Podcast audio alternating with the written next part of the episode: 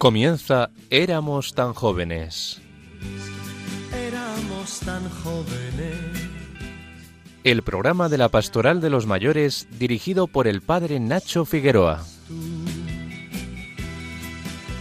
Y fue la verdadera razón. Buenas tardes a todos los oyentes de Radio María en este sábado de Cuaresma.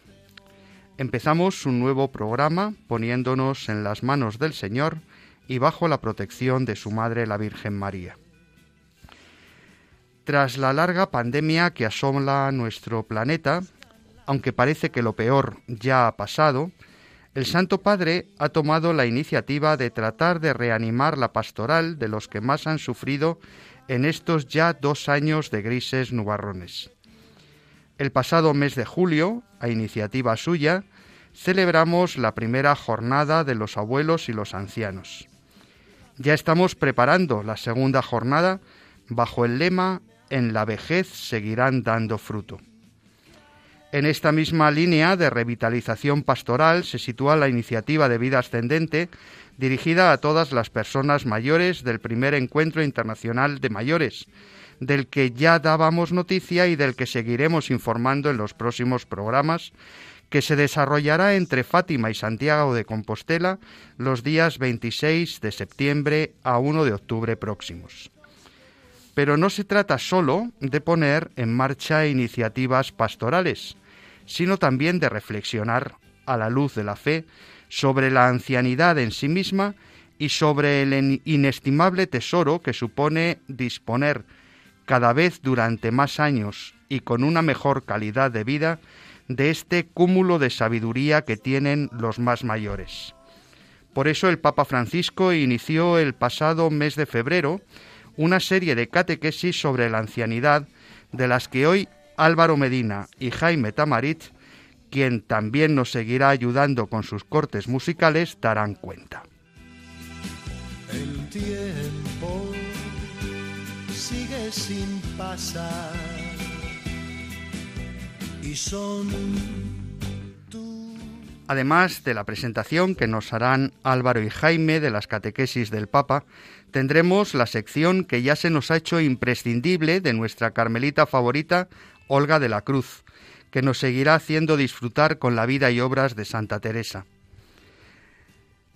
Victoria Pascua, ya que nos acercamos a la Semana Santa, comenzará una serie de visitas virtuales a diversos santuarios de Tierra Santa.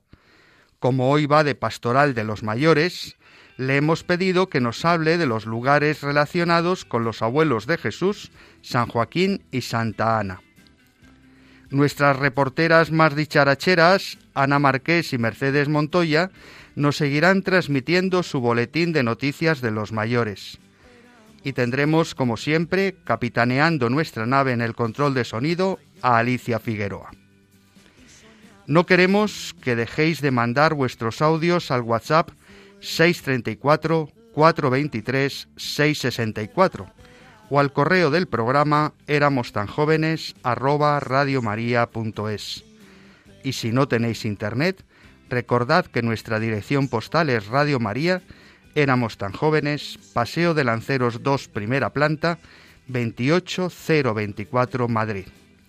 Os habla Nacho Figueroa, estamos en Radio María y esto es Éramos tan jóvenes. Son de la vida el lugar que prefiero porque tienen la verdad.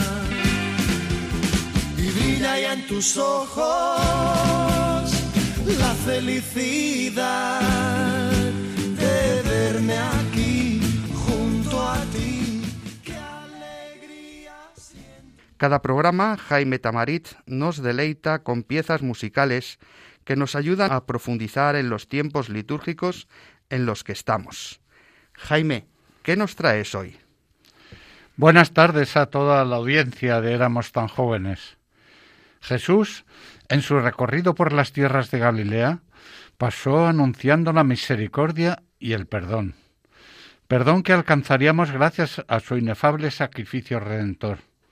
Así, cuando los escribas y fariseos llevan ante su presencia a una mujer adúltera para condenarla, Jesús la juzga con una misericordia infinita.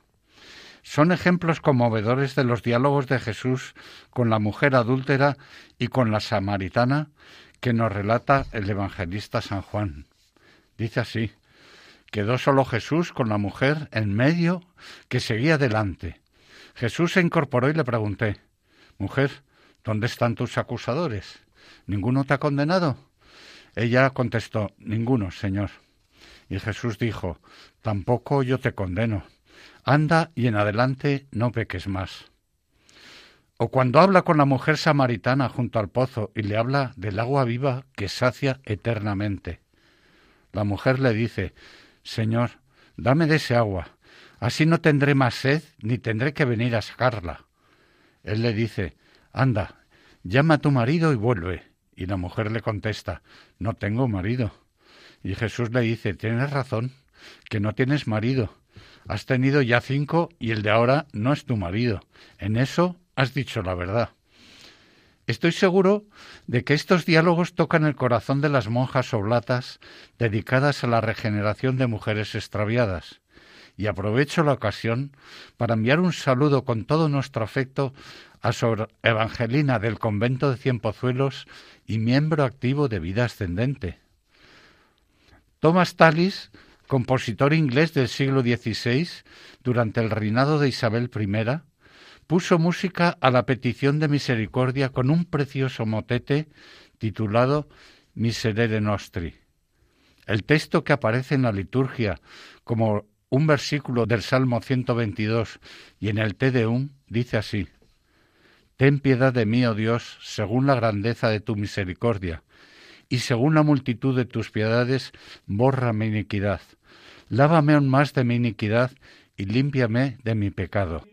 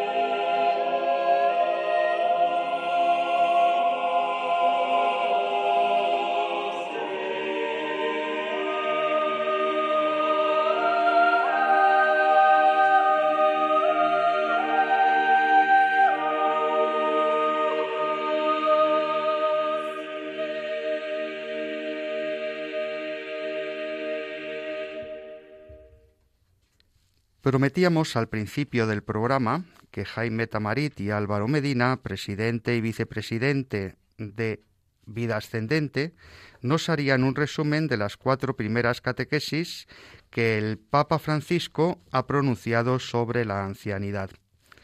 El Papa justificaba la necesidad de este nuevo ciclo de catequesis dedicadas a la vejez afirmando que nos encontramos en un mundo donde los ancianos son ignorados y relegados a una inercia de supervivencia, decía él, cuando son indispensables para que los jóvenes puedan ensanchar sus horizontes y abrir caminos hacia el futuro. Así, afirmaba, que la exaltación de la juventud ha sido un icono de los totalitarismos dominantes del siglo XX, de modo que en este nuevo pueblo los ancianos son descartados como un peso, como un lastre por la sociedad. Interesante punto de partida para este ciclo de catequesis. Álvaro, Jaime, somos todo oídos. Buenas tardes, queridos oyentes de Radio María. Como nos decía el padre Nacho, desde el 23 de febrero, en su habitual audiencia de los miércoles, Francisco ha querido regalarnos una serie de catequesis relacionadas con los ancianos. Junto a las migraciones, decía el Santo Padre, la vejez es una de las cuestiones más urgentes que la familia humana está llamada a afrontar en este tiempo. No se trata sólo de un cambio cuantitativo, está en juego la unidad de las edades de la vida, es decir, el real punto de referencia para la comprensión y el aprecio de la vida humana en su totalidad. Aludiendo al tiempo del COVID, Francisco constataba que nunca antes en la historia de la humanidad la población anciana había sido tan numerosa y que la longevidad se ha manifestado en amplias regiones del mundo. En la dramática primera fase de la pandemia, decía, fueron ellos los que pagaron el precio más alto. Ya eran la parte más débil y descuidada. No lo mirábamos demasiado en vida y ni siquiera los vimos morir. Por fin, ante la falsa conciencia de que la juventud es el equivalente de plenitud, el Papa agregó Este es un vacío de pensamiento, imaginación, creatividad. La juventud es hermosa, pero la eterna juventud es una alucinación muy peligrosa. Ser ancianos es tan importante y hermoso como ser jóvenes. En su catequesis del 2 de marzo, miércoles de ceniza, Francisco invitó a descubrir la belleza del ritmo de la vida de los ancianos, a perder el tiempo con los niños y las personas mayores. En continuidad con las conclusiones del Congreso La riqueza de los años, celebrado en Roma los últimos días de enero del año 2020, el Papa afirmó que la alianza entre las dos generaciones en los extremos de la vida, los niños y los ancianos, Ayuda también a las otras dos, los jóvenes y los adultos, a vincularse para hacer la existencia de todos más rica en humanidad. Así, el Santo Padre se refería este miércoles 2 de marzo a la riqueza intrínseca del vínculo entre las generaciones, durante su catequesis en la audiencia general celebrada en el aula Pablo VI del Vaticano. Francisco tomó como punto de partida el pasaje bíblico de las genealogías de los antepasados. En este relato, decía el Papa, sorprende enseguida su enorme longevidad. Se, se, habla de siglos. ¿Cuándo empieza aquí la vejez? ¿Y qué significa el hecho de que estos antiguos padres vivan tanto después de haber generado dos hijos? Padres e hijos viven juntos durante siglos esta cadencia secular de la época, narrada en estilo ritual, otorga a la relación entre la longevidad y la genealogía un significado fuerte, muy fuerte, interpeló. El Papa invitó a pensar en un joven que no está relacionado con sus raíces, que son los abuelos. Esa persona no recibe la fuerza como el árbol, la fuerza de las raíces y crece mal, crece enfermo, crece sin referencias.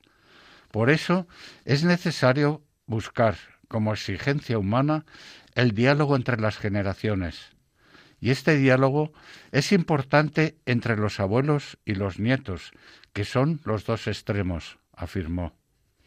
Asimismo, Francisco recordó que la vejez impone ritmos más lentos, pero no son sólo tiempos de inercia, pues la medida de esos ritmos abre para todos espacios de sentido de la vida desconocidos por la obsesión de la velocidad. Perder el contacto con los ritmos lentos de la vejez cierra estos espacios para todos, aseguró el pontífice, quien remarcó que fue desde esta perspectiva por lo que dedicó esta, decidió establecer la fiesta de los abuelos en el cuarto domingo de julio. Pasada la semana de los ejercicios espirituales de la curia, el Papa retomó las catequesis semanales preguntándose en qué sentido la vejez podía salvar el mundo, reflexionando sobre la figura de Noé como ejemplo de vejez que genera vida, que no se queja ni recrimina, sino que mira al futuro con confianza. Señala que el patriarca respeta la creación y cuida la vida de todos. El capítulo sexto del libro del Génesis, que nos habla de cómo Noé, que era el más anciano de todos, fue elegido por Dios para salvar al hombre de la corrupción y del diluvio. Dios estaba amargado por la difundida maldad de los hombres, que se había convertido en una forma de vida normal, que pasó, pensó que se había equivocado al crearlos y decidió eliminarlos. Una solución radical, precisó el Papa. Incluso podría tener un giro paradójico de misericordia. No más humanos, no más historia, no más juicio, no más condena. Y muchas víctimas predestinadas por la corrupción, la, la, violencia, la injusticia se salvarían para siempre. En este sentido, el Papa Francisco señaló que a veces también a nosotros, abrumados por el sentido de la hipocresía contra el mal o desmoralizados por los profetas de la fatalidad, nos sucede lo mismo. Pensamos que sería mejor no haber nacido.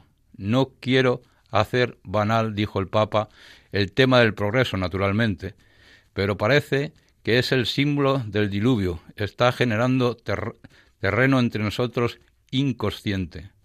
La pandemia actual, además, hipoteca de forma no leve nuestra representación despreocupada de las cosas que importan para la vida y para su futuro.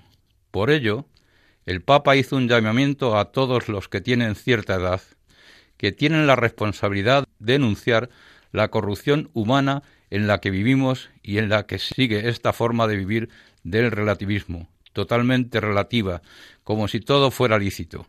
Seguimos adelante. El mundo necesita, necesita jóvenes fuertes, que avancen y ancianos sabios. Pidamos al Señor la gracia de la sabiduría. En la audiencia general del pasado 23 de marzo, el Papa Francisco continuó su catequesis sobre la vejez, proponiendo el ejemplo de Moisés, que al final de sus días proclamó el nombre del Señor transmitiendo a las nuevas generaciones el legado de su historia vivida con Dios, sin perder su fe y su vitalidad. En los días previos a su muerte, Moisés pronunció su testamento espiritual, que es una hermosa confesión de fe. Sus palabras no sólo testimonian el amor y la fidelidad de Dios, sino también las infidelidades de su pueblo, dijo Francisco, recordando que esta transmisión de la fe y del sentido de la vida, que se hace a partir de las propias experiencias, sin ocultar las luces y las sombras, constituye la tradición que pasa de generación en generación. En este sentido, el obispo de Roma destacó que una vejez a la cual le es concedida esta lucidez es también un don valioso para la próxima generación. La escucha personal y directa del pasaje de la historia de fe vivida, con todos sus altibajos, es insustituible leerla en los libros, verla en las películas, consultarla en Internet, aunque sea útil, nunca será lo mismo. A las nuevas generaciones les falta mucho hoy y cada vez más. Esta transmisión, que es la auténtica tradición, la narración directa de persona a persona, tiene tonos y modos de comunicación que ningún otro medio puede sustituir. En nuestra cultura tan políticamente correcta, añadió Francisco, este camino resulta obstaculizado de varias formas, en la familia, en la sociedad, en la misma comunidad cristiana. Alguno impone incluso abolir la enseñanza de la historia como una información superflua sobre mundos que ya no son actuales, que quita recursos al conocimiento presente. Para el Papa, la narración de la historia de fe debería ser como el cántico de Moisés, como el testimonio de los evangelios y de los hechos de los apóstoles, una historia capaz de recordar con emoción la bendición de Dios y con lealtad nuestras faltas. Sería bonito que desde el principio en los itinerarios de catequesis existiera también la costumbre de escuchar, de la experiencia vivida de los ancianos, la lúcida confesión de las bendiciones recibidas por Dios que debemos custodiar y el leal testimonio de nuestras faltas de fidelidad que debemos reparar y corregir. Muchas gracias, queridos Álvaro y Jaime. Esperamos que estas catequesis ayuden a seguir fomentando la sensibilidad por el mundo de los mayores. Y seguimos con la maravillosa música que nos seleccionas, Jaime. La misericordia y cercanía del Señor son el fundamento de nuestra esperanza en nuestra salvación. Siguiendo con Tomás Talis, este compuso un maravilloso motete con una armonía celestial sobre nuestra esperanza en el perdón. Lo compuso a petición del duque de Bearinge, que tenía gran amor por la música. El duque preguntó si alguien podía componer una bella canción, y Tomás Talis compuso este motete para cuarenta voces distribuidas en cinco coros. Cuenta una anécdota que en la galería de la casa Arundel, el duque, al oír la canción, se quitó la cadena de oro que llevaba en el cuello y se la entregó a Talis. Esta obra volvió a interpretarse en la coronación de los príncipes y dice así Nunca he puesto mi esperanza en nadie sino en ti, Dios de Israel, que puedes mostrar ira y gracia y que asuelves todos los pecados del hombre que sufre. Señor Dios, Creador del cielo y la tierra, considera nuestra humildad.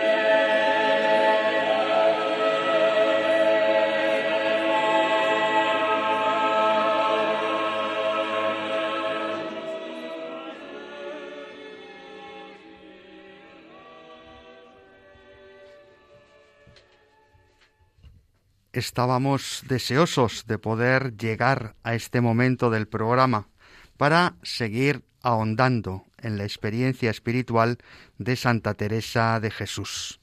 Abrimos nuestros corazones y nuestros oídos para escuchar a la hermana Olga de la Cruz, carmelita en el monasterio carmelitano de Loeches.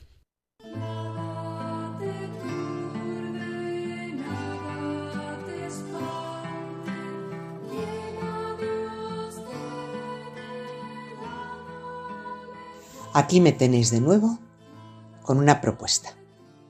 Se trata de un viaje, un viaje en el tiempo. Y para no salir del ambiente de cuaresma, nos iremos a otra cuaresma, la del año 1554.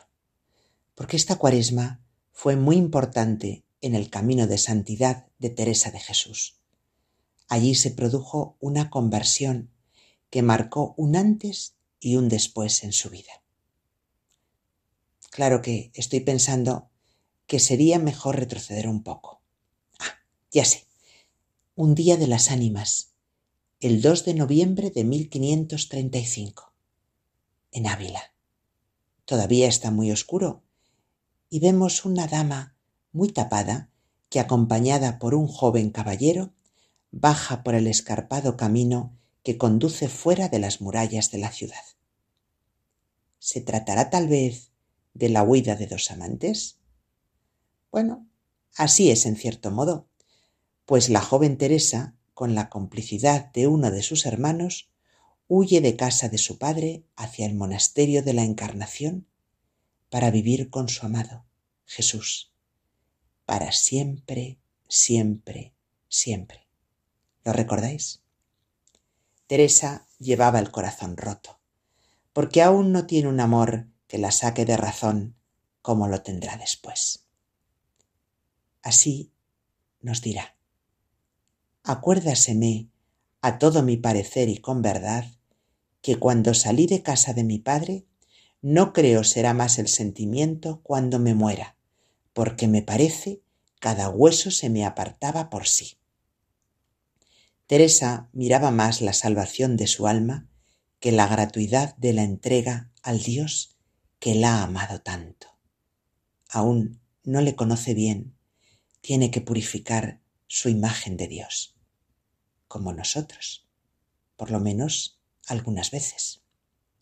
Era todo, dice, haciéndome una fuerza tan grande que si el Señor no me ayudara, no bastaran mis consideraciones para ir adelante.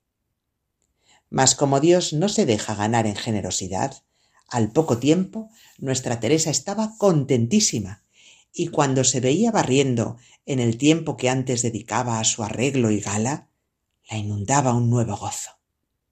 Y así, con esta alegría, hizo su profesión de carmelita, como un desposorio con Cristo.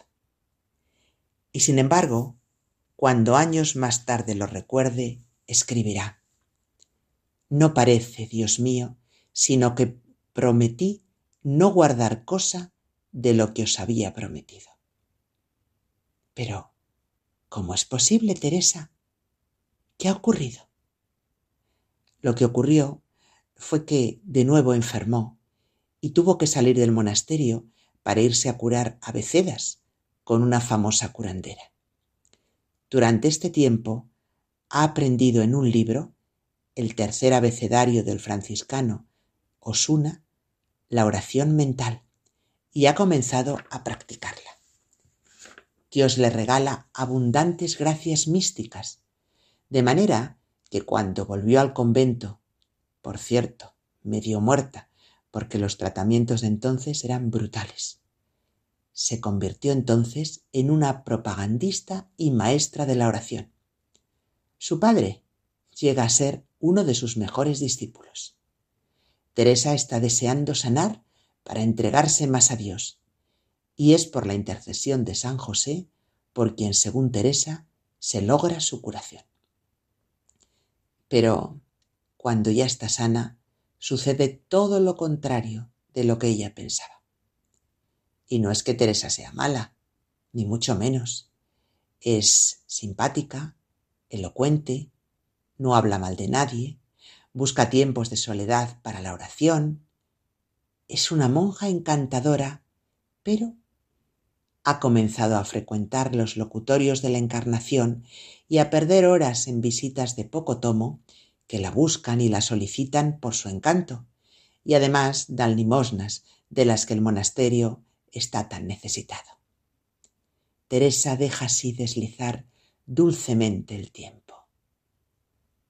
Así comencé, de pasatiempo en pasatiempo, de vanidad en vanidad, de ocasión en ocasión, a meterme tanto en muy grandes ocasiones y a andar tan estragada mi alma en muchas vanidades, que ya yo tenía vergüenza de, en tan particular amistad como es tratar de oración, tornarme a llegar a Dios.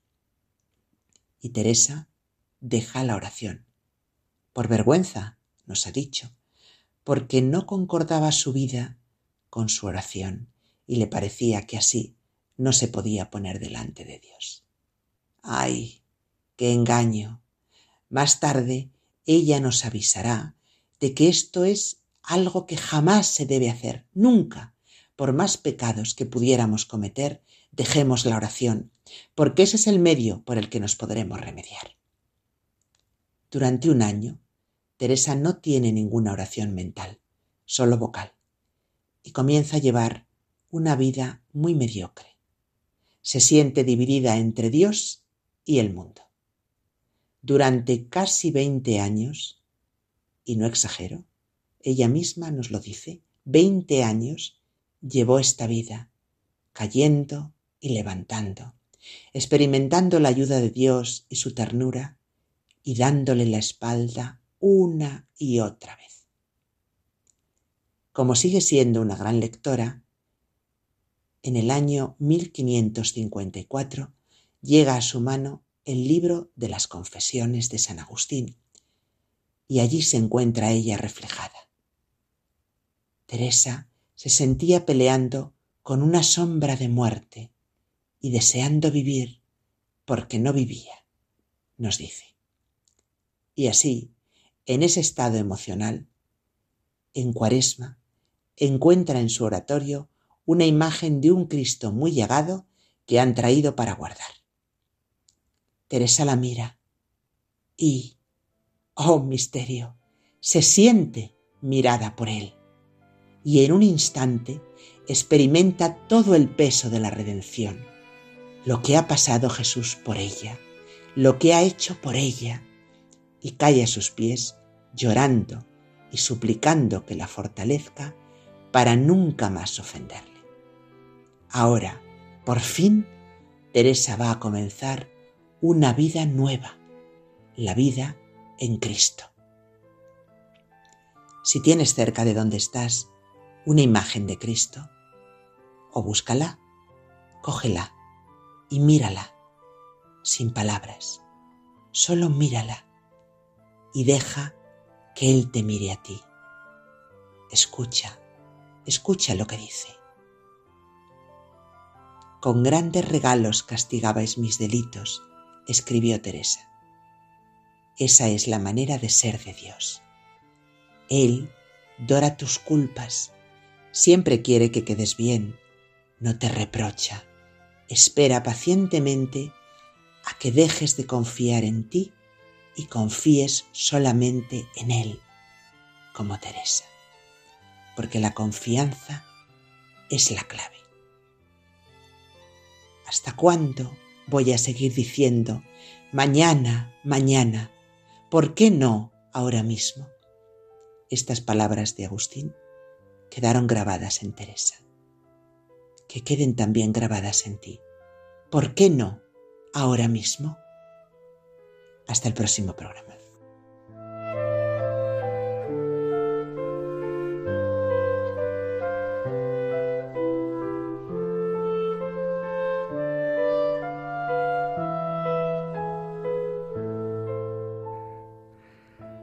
Dios ya sabe lo que necesitamos, ya sabe lo que nos pasa, ya sabe lo que hay en nuestro corazón. Por tanto, como nos decía Olga en palabras de Santa Teresa, No se trata tanto de contarle nuestras cosas a Dios, sino de mirarle con nuestros ojos y escucharle con nuestro corazón y con nuestra alma. Gracias, Olga de la Cruz. Seguimos en la radio de María, seguimos en esta casa donde todo es mística, donde todo es encuentro, donde todo es una oportunidad para convertirnos. En este espacio que se llama Éramos tan jóvenes, en esta tarde de sábado, esperando vuestros mensajes al WhatsApp 634 423 664.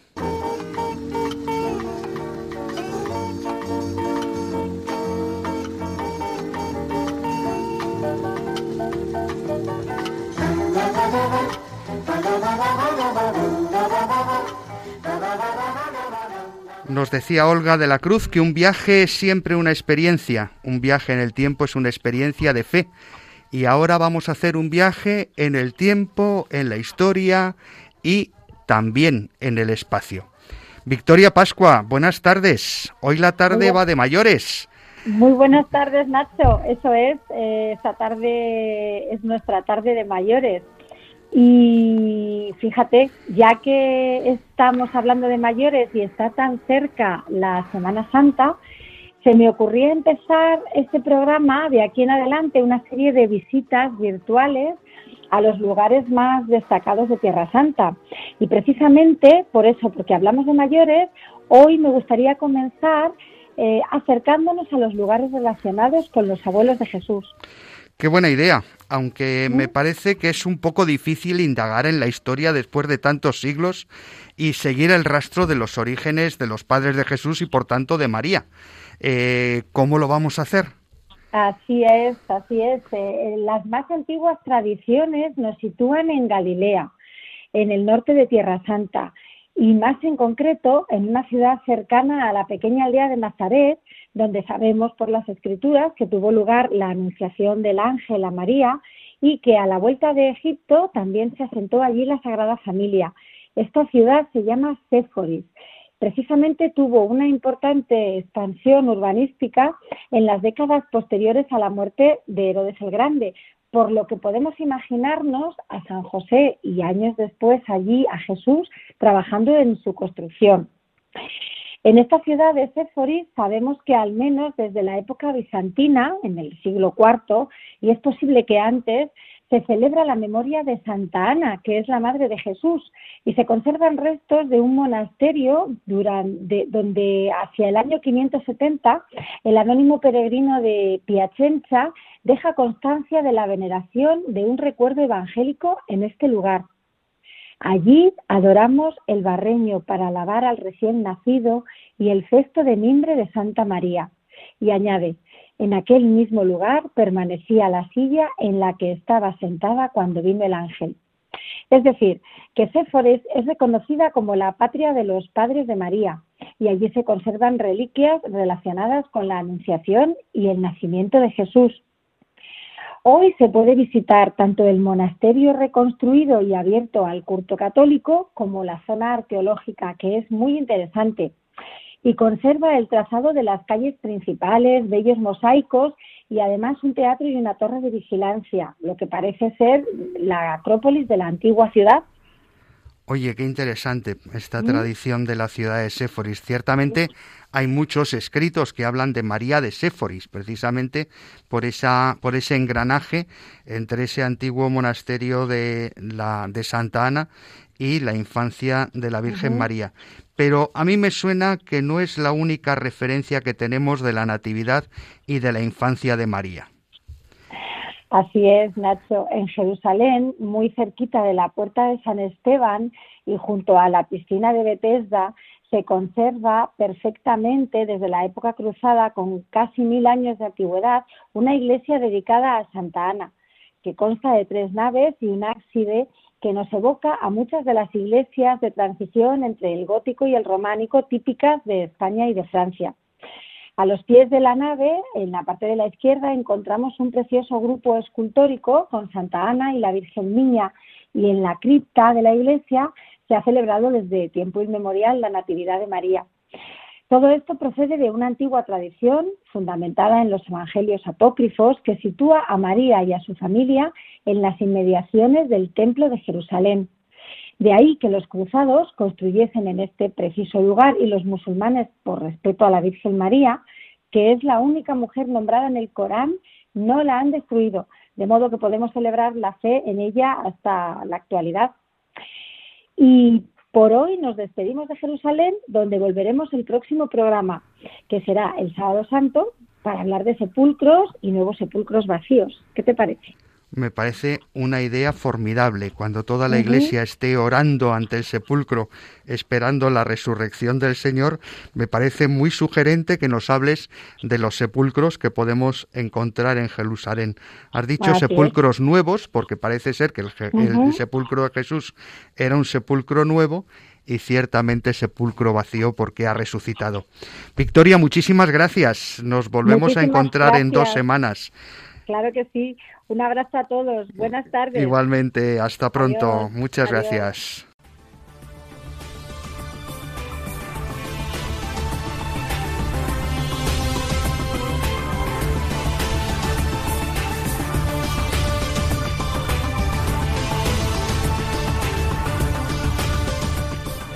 Escuchamos ahora las noticias de los mayores contadas por Ana Marqués y Mercedes Montoya.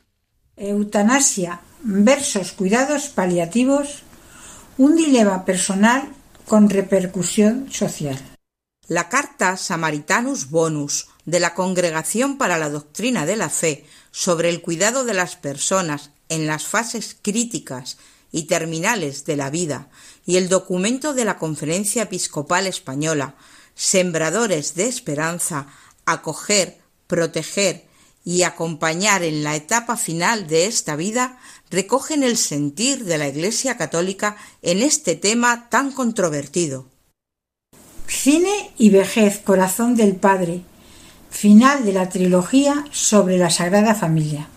Estrenada el día 18 de marzo, Corazón de Padre es una película documental dirigida por Andrés Garrigó y producida por Goya Producciones concebida como un viaje de investigación en torno a la figura de San José, esta producción completa una trilogía junto a Corazón Ardiente y Fátima el Último Misterio, que representan respectivamente a Jesús, María y José, la Sagrada Familia. Más noticias del Encuentro Internacional de Mayores 2022. Ya os hemos contado la celebración del primer encuentro internacional de mayores en Santiago de Compostela a finales de septiembre. El día 30, el plato fuerte será la vigilia de oración en acción de gracias que presidirá, si no hay ningún contratiempo, el nuncio de su santidad en España, don Bernardito Auza, quien ya ha confirmado su asistencia. Os animamos a disfrutar de esta experiencia junto a nosotros. Vamos con las intenciones de oración para el mes de abril del Santo Padre y la Conferencia Episcopal. Durante el mes de abril, el Santo Padre nos propone orar por el personal sanitario y la Conferencia Episcopal Española nos sugiere orar por todos los que reciben los sacramentos de la iniciación cristiana.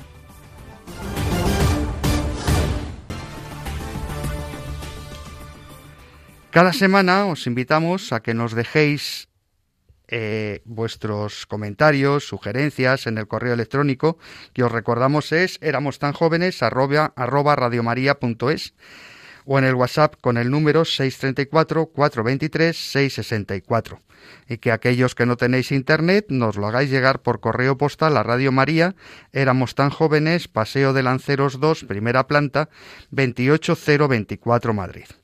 Hoy os ofrecemos el precioso testimonio de José María Castaño, quien a sus prácticamente 90 años sigue cada día yendo a trabajar como secretario general del movimiento Vida Ascendente. Me es muy grato escuchar el programa dedicado cada dos sábados a los mayores éramos tan jóvenes.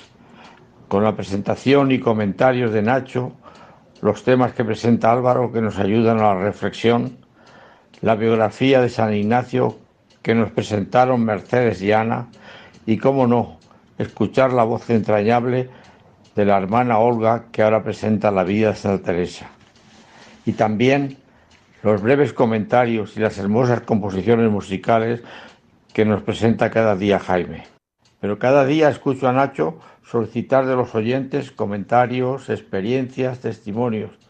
Hoy yo me atrevo a colaborar con el programa aportando una experiencia de mi vida para intentar que muchos os animéis a contarnos las vuestras. Me llamo José María y esta semana es mi cumpleaños. Y aunque cumplir años no es un hecho muy significativo, tal vez sí lo sea el cumplir 90. Y ante esta circunstancia se me ocurre hacer un recordatorio de estos años que el Señor me ha concedido de vida. Lo primero que quiero es dar gracias a Dios, que me ha concedido tantos años y gracias, y pensar que el que todavía me mantenga en este mundo y en buenas condiciones físicas es porque todavía no he hecho los méritos suficientes, no cumpliendo lo que esperaba de mí y para lo que me ha creado.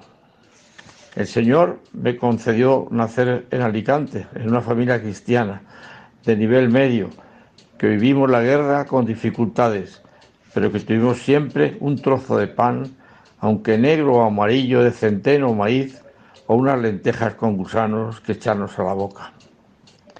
Que fuimos educados, mi hermana y yo, terminada la guerra, en Castellón, en unos colegios religiosos, las Carmelitas y los Escolapios. Murió mi madre. Fue un tremendo golpe. Tenía yo 17 años, el golpe mayor que yo he tenido en mi vida, porque tenía, yo tenía a mi madre como un cariño especial y una unión extraordinaria con ella. Estudié la carrera de ingeniero industrial en Madrid y el Señor me concedió una gracia más de pertenecer a la Congregación Mariana de los Jesuitas, donde recibí una formación jesuítica que ha sido guía de mi vida. En la carrera conocí a mis mejores amigos, que aún conservo y que han sido, después de casarme, los que nos han acompañado en la congregación mariana de matrimonio de Nazaret y con los que hemos vivido nuestras alegrías y dificultades y crecido en nuestra fe y nuestra formación. La mayor gracia que la generosidad del Señor me ha concedido es mi mujer, Pilar, que me ha acompañado durante estos 62 años de matrimonio llena de comprensión, paciencia, dedicación y amor, y concedido tres hijos biológicos y tres frutos de sus matrimonios, que son la alegría y compañía de nuestras vidas, con nueve nietos que son un encanto y que están pendientes de nosotros, entre los que se encuentra la más pequeña, María, síndrome de Down, que lejos de ser una desgracia es un encanto, que derrocha alegría, cariño y unión para sus padres y hermanos y para nosotros sus abuelos. Como punto final, quiero expresar una vez más una muestra de gratitud al Señor por la gracia que me concedió de llevarme por medio de un jesuita amigo al movimiento de vida ascendente. Cuando jubilado, me orientó a participar en este movimiento de mayores, en donde he recibido infinidad de gracias, conociendo a entrañables personas y aprendiendo a que los mayores no solo debemos ser objetos de atención, sino sujetos activos en la sociedad y en la Iglesia. El Señor ha estado bueno con nosotros y estamos alegres, dice el Salmo. Y me ha concedido toda esta clase de bendiciones y dones inmerecidos a los que solo me corresponde contestar con agradecimiento y disposición de servicio, aunque mis limitaciones sean grandes. Muchas gracias, José María. Eh, tenemos que recordar que José María estuvo colaborando en lo que fueron los ancestros de este programa, aquel al atardecer de la vida hace ya bastantes años. Pues no nos queda más que felicitarte por tus 90 cumpleaños y darte un abrazo a ti y a tu esposa Pilar, a tus hijos, a tus nietos, desearos que lo celebréis con un gran banquete que es lo que os merecéis. Después de la consagración de Ucrania y Rusia al Inmaculado Corazón de María, no queremos dejar de orar por la paz en Ucrania y en todos los países del mundo. Hoy lo hacemos con la oración que hizo el Papa Francisco en la audiencia del 16 de marzo, compuesta por el arzobispo de Nápoles, Monseñor Mimo Bataglia.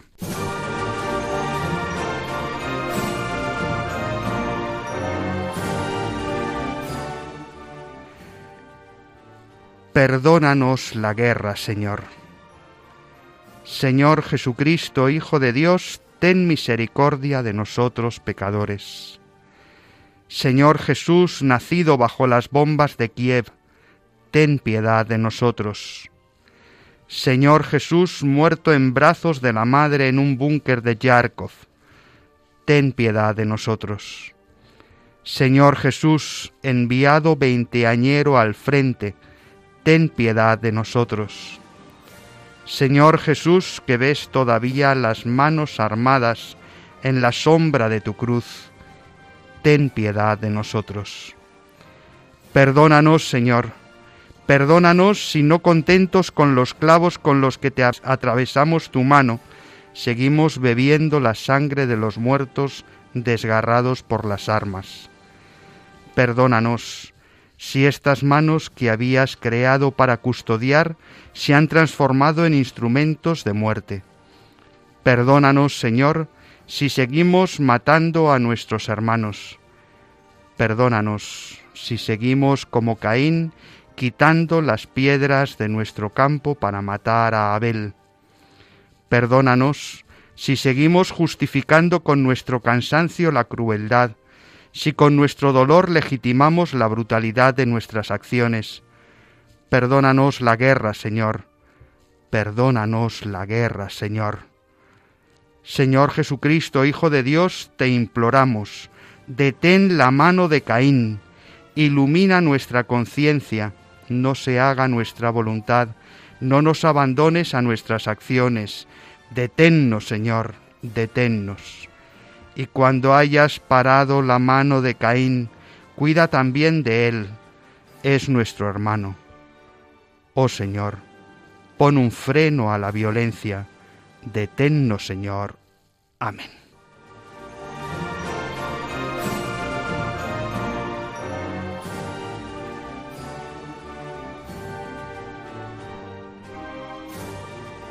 Hoy nos quedamos con este mensaje. La vejez no solo es un tiempo para dejarnos cuidar. Es cierto que tenemos que acoger con cariño todas las cosas que los más jóvenes hacen por nosotros, pero también es un tiempo para seguir preocupándonos por los demás, por los que nos necesitan, por los que ancianos como nosotros esperan una palabra de cariño que les acompañe en su soledad. Por eso es tan importante, como nos decía el Papa en sus catequesis, ese diálogo entre generaciones, donde los jóvenes con su vitalidad tienen mucho que impulsar, pero los mayores, con la sabiduría que les da la experiencia, tienen mucho que compartir. No dejéis de escuchar los podcasts de nuestro programa, no dejéis de compartirlos con vuestros amigos. Nos despedimos de toda la audiencia en este programa que esperamos haya resultado de vuestro agrado. Agradecemos su colaboración a Álvaro Medina, Olga de la Cruz, Victoria Pascua, Ana Marqués, Mercedes Montoya y Jaime Tamarit. Estuvo en el control Alicia Figueroa y se despide de todos el padre Nacho Figueroa. Que el Señor Jesús y su Madre la Virgen sigan cuidando de todos sus hijos y especialmente de los ancianos más débiles y acompañen a los que se sienten más solos. Nos encontramos de nuevo, si Dios quiere, el sábado santo a las seis de la tarde en la península, las cinco en Canarias. Os dejamos con el Santo Rosario, luego las vísperas y la Santa Misa. Un abrazo a todos.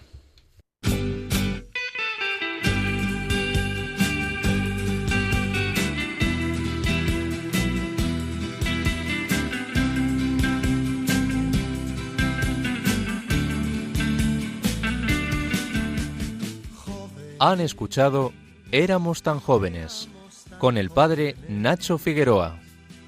Soñaba yo y soñabas tú. Y fue la verdadera razón de mi vida, nuestro sueño sin temor. Los jóvenes quieren ser felices. Los jóvenes buscan la amistad